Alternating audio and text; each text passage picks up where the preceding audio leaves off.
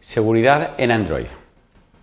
En este Polimedia vamos a mostrar eh, los pilares de seguridad en Android, vamos a describir cómo Android crea un usuario Linux asociado a cada aplicación, que va a ser de vital importancia para entender eh, cómo se estructura la seguridad en Android, y vamos a describir el esquema de permisos de Android.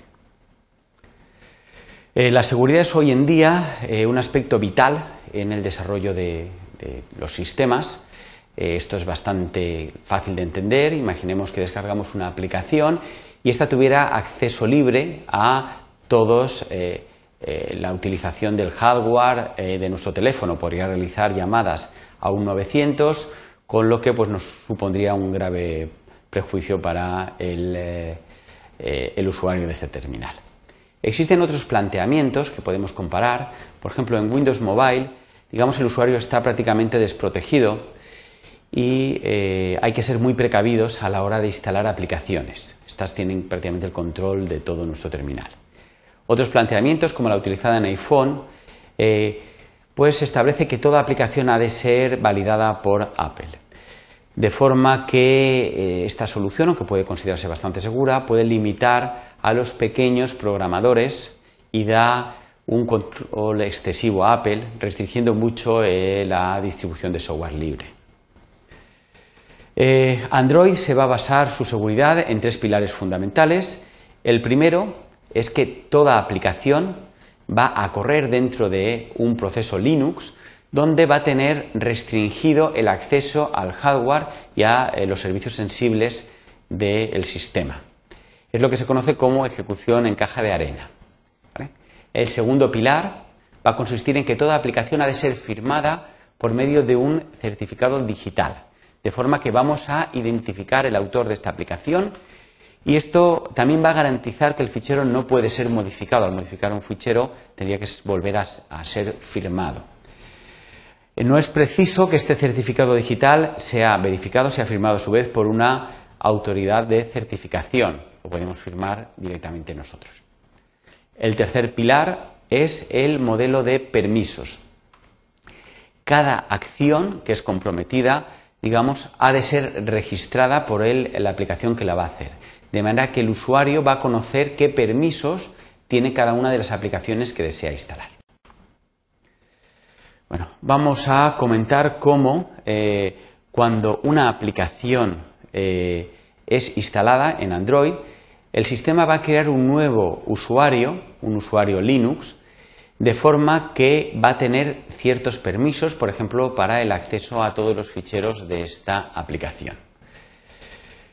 Eh, esto nos va a garantizar, digamos, una seguridad a nivel de proceso. Cada una de, las aplicaciones se ejecutará en un proceso diferente con un usuario Linux distinto. Por tanto, se limita al máximo las interferencias entre procesos. Claro, es posible que queramos, digamos, que un código de paquete sea ejecutado en un mismo proceso por razones de eficiencia, ¿vale? O por otro tipo de razones. En este caso, ambos paquetes han de pertenecer al mismo usuario.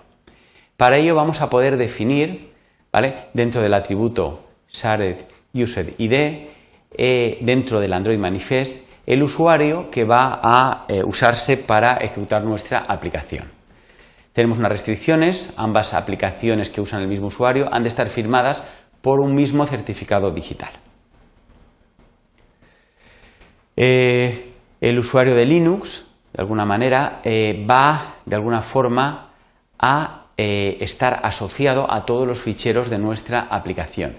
Normalmente todos los ficheros no van a poder ser accedidos por otros usuarios, a no ser que nosotros queramos dar un permiso especial. Tenemos dos alternativas solamente, indicar que un fichero está en modo Word eh, para que todo el mundo pueda leerlo o en modo Word readable para que todo el mundo pueda escribirlo. Aunque otra aplicación pueda reescribir totalmente el fichero, hay que tener claro que el propietario de este fichero siempre va a ser el usuario asignado a nuestra aplicación, el usuario que la creó. Eh, finalmente, el tercer pilar de la seguridad en Android es el esquema de permisos. Toda aplicación que acceda a un recurso protegido está obligada a declarar su intención de usar este recurso. En caso de que una aplicación intente acceder a un recurso que no ha solicitado permiso, digamos, para generar, eh, para usar este permiso, se va a crear una excepción de permiso y la aplicación será interrumpida inmediatamente. Es responsabilidad del usuario, cuando instala esta aplicación, verificar eh, qué permisos solicita la aplicación y decidir si considera oportuno, digamos, instalar esta aplicación si cree que eh, los permisos que solicita son adecuados para el tipo de función que va a realizar la aplicación.